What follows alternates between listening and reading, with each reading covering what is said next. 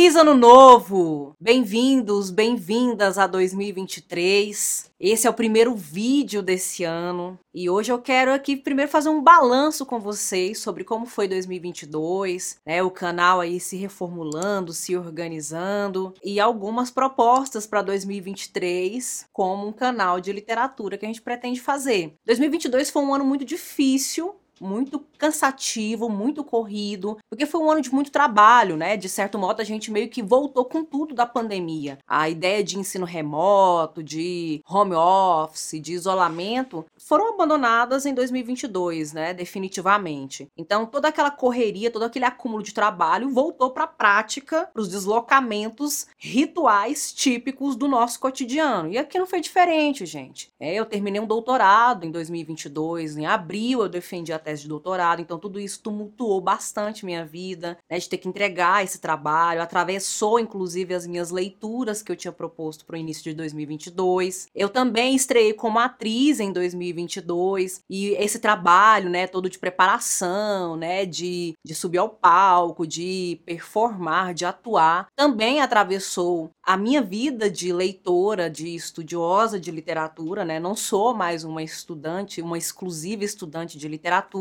Aí teve toda a coisa também. No início do ano a gente teve Covid, né? Eu e o Lino tivemos Covid no iníciozinho do ano. Isso também deu uma parada, deu uma estacionada na, na nossa rotina. Depois nós fizemos uma viagem no mês de julho para a Europa, que foi maravilhoso, não tem do que reclamar. Mas foi também mais um acréscimo na nossa agenda e tudo isso também comprometeu o nosso ritmo de leitura, o ritmo de produção, a gente conseguiu. Um dos, dos projetos que a gente inaugurou nesse ano foi os signos na literatura, né? A gente começou lá no ano novo astrológico de fato com Ares, abrimos em março, é, e foi maravilhoso, né? Teve muita adesão, muita gente gostou, foi muito interessante descobrir quais escritores e escritoras são de quais signos da astrologia. Isso tudo foi muito legal, muito divertido participar disso. Nesse ano de 2022 a gente também abriu o curso na plataforma Hotmart para o vestibular da FUVEST, com leitura das obras da FUVEST. Começamos a passos de formiguinha, mas a gente vai chegar lá. Agora em 2023 esse trabalho vai continuar.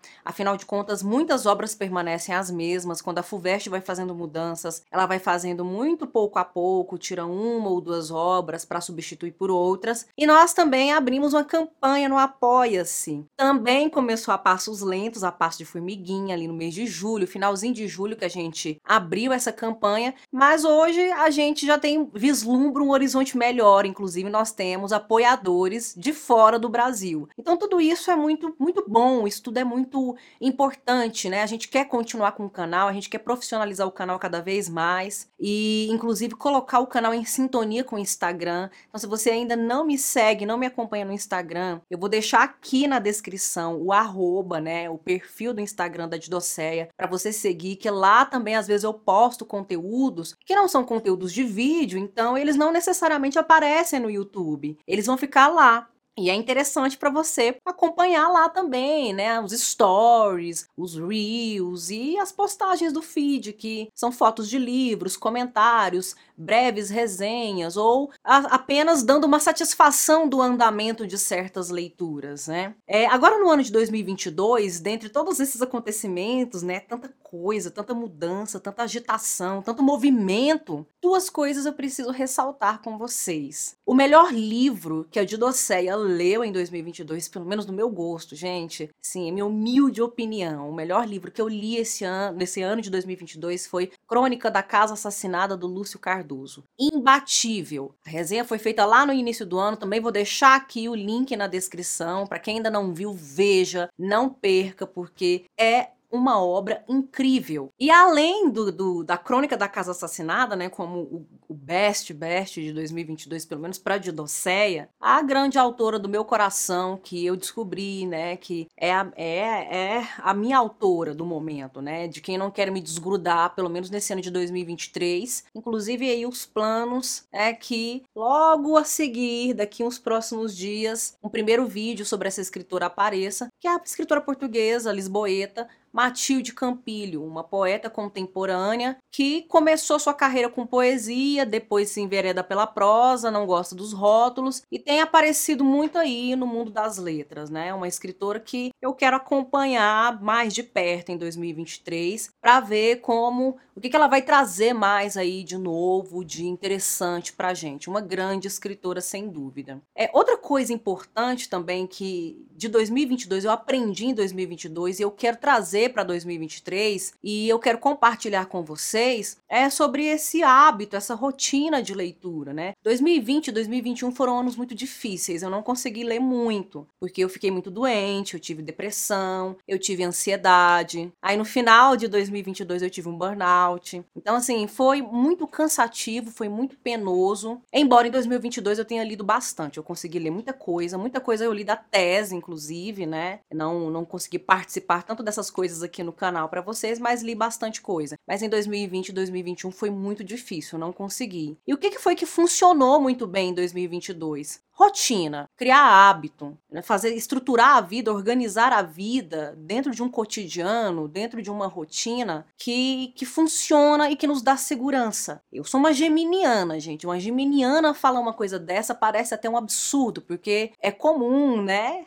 Vejam lá o vídeo de gêmeos depois, que também vou deixar o link aqui na descrição para vocês. É, é, muito comum que gêmeos, fala muito que gêmeos enjoa rápido, se entedia muito facilmente. E de fato, isso é verdade, né? Mas eu percebi, né, depois de tantos acontecimentos na minha vida, que é preciso ter uma solidez a que se apegar, uma segurança, sabe? Uma agenda, um planejamento, uma organização. Eu fiz um workshop, comecei um workshop em 2022 sobre organização e isso tem ajudado a minha rotina, os meus horários, conciliar minhas leituras com trabalho, com lazer, com correção de prova, afinal de contas eu sou uma professora, né? E isso é muito importante. Saber as horas certas de dormir, de desligar do celular, das redes sociais, dos aparelhos eletrônicos que soltam essa luz branca e forte na nossa cara, né? Uma das coisas que eu tenho mais respeitado, que eu vou respeitar de agora em diante para sempre, como uma divindade, é o Morfeu. É o meu sono, gente. Dormir bem ajuda a viver melhor, não só a ler melhor, mas a viver melhor, a pensar melhor, a fazer tudo de forma muito mais bem feita. E uma rotina também de atividades físicas, né? Eu era meio sedentária, meio preguiçosona, ficava ali meio que furando os dias, procrastinando a hora do treino. Organizei isso no segundo semestre de 2022 muito bonitinho, isso também contribuiu muito para as leituras fluírem melhor, porque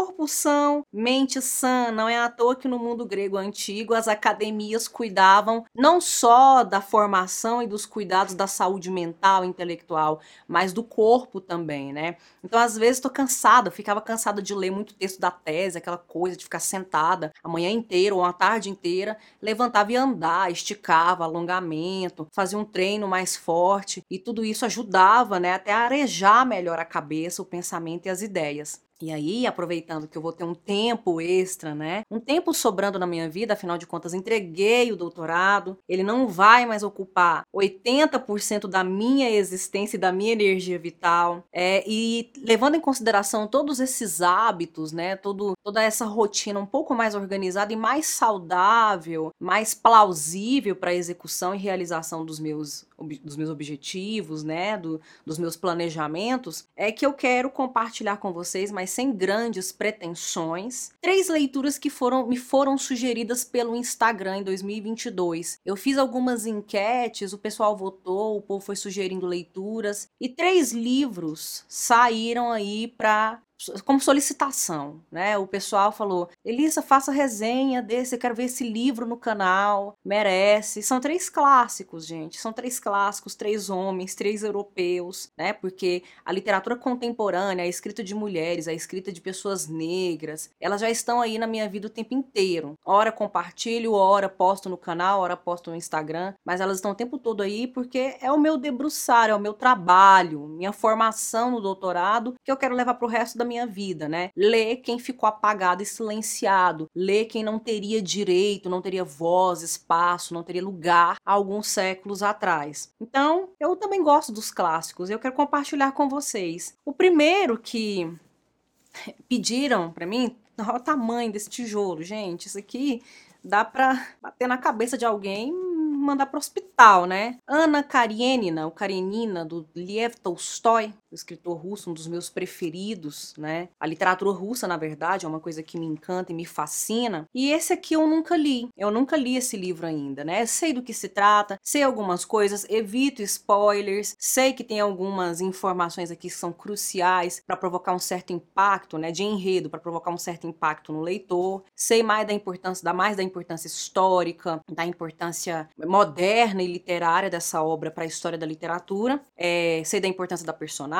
do plano de fundo que essa obra apresenta, mas assim, procurei não ir mais atrás de muitas informações para não atravessar a minha experiência de leitura. Esse aqui é um objetivo de vida que tenho esse ano. E como terei mais tempo, reservei dois meses aí de 2023 para atravessar esse livro. Será que dois meses dá para ler Ana Karenina? Espero que sim. Vou atualizando vocês, principalmente no Instagram. Por isso que eu peço, se não me seguem, sigam, corram lá, porque eu vou ficar postando ao longo dos meses a minha evolução de leitura dessa obra. Outra obra que foi pedida, votada pela, pelo pessoal da, do Instagram, os seguidores do Instagram, é uma obra que já li, Crime e Castigo de Fyodor Dostoiévski. Esse é o meu escritor russo preferido. Podem falar o que quiserem, que Tolstói é maior que Dostoiévski, tem os argumentos lá, eu também tenho os contra-argumentos, que na hora certa eu vou colocá-los, mas o Dostoiévski é o que está no meu coração, né? Ele ocupa o meu coração. Um homem que nasceu em 11 do 11, né? essa data tão essa data tão mística, tão mágica, escorpiano, não tinha que ser ruim, não pode ser ruim. É uma releitura,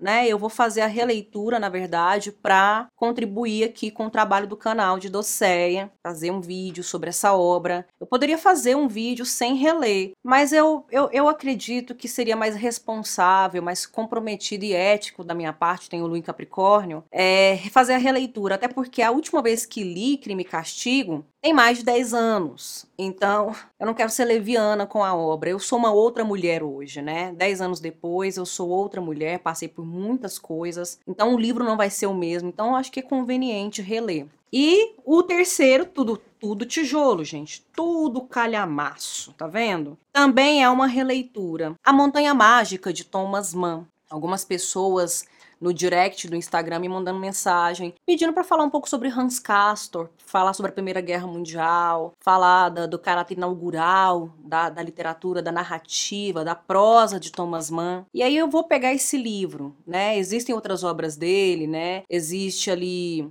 a Morte em Veneza, que eu poderia revisitar, que é uma novela muito mais curta. Tem alguns contos que eu poderia pegar também, e, e, e, trazer, enfim. Poderia ler pela primeira vez o Doutor Fausto, que ainda não li o Doutor Fausto do Thomas Mann, mas eu escolhi fazer a releitura de A Montanha Mágica, porque eu gosto demais de ler essa obra, eu gosto muito dessa obra. E a última vez que eu li foi em 2018, cinco anos, quase. Não tem tanto tempo assim, mas acho que convém, né? Uma obra de mais de 800 páginas, muitos personagens, muita complexidade, é muito, muitos elementos históricos, então é preciso ter muita responsabilidade para falar de uma obra assim tão complexa complexa, tão plural, né, tão polifônica. Então essas aqui são algumas das minhas pretensões. Lá no Instagram eu vou postar outras metas de leitura. Não sei se vou conseguir cumprir, né? Acho que agora eu vou entrar 2023 com mais humildade. São propostas, são desejos, são anseios, são os meus desejos de um 2023. Se eu não conseguir tudo bem, fica para 2024. Se eu conseguir, ótimo, vai aparecer aqui no canal, vai aparecer lá no Instagram. Essas aqui são algumas das minhas leituras e releituras para 2023. Se você quiser conferir o restante da lista, me siga lá no Instagram, que lá eu posto eu postei mais coisas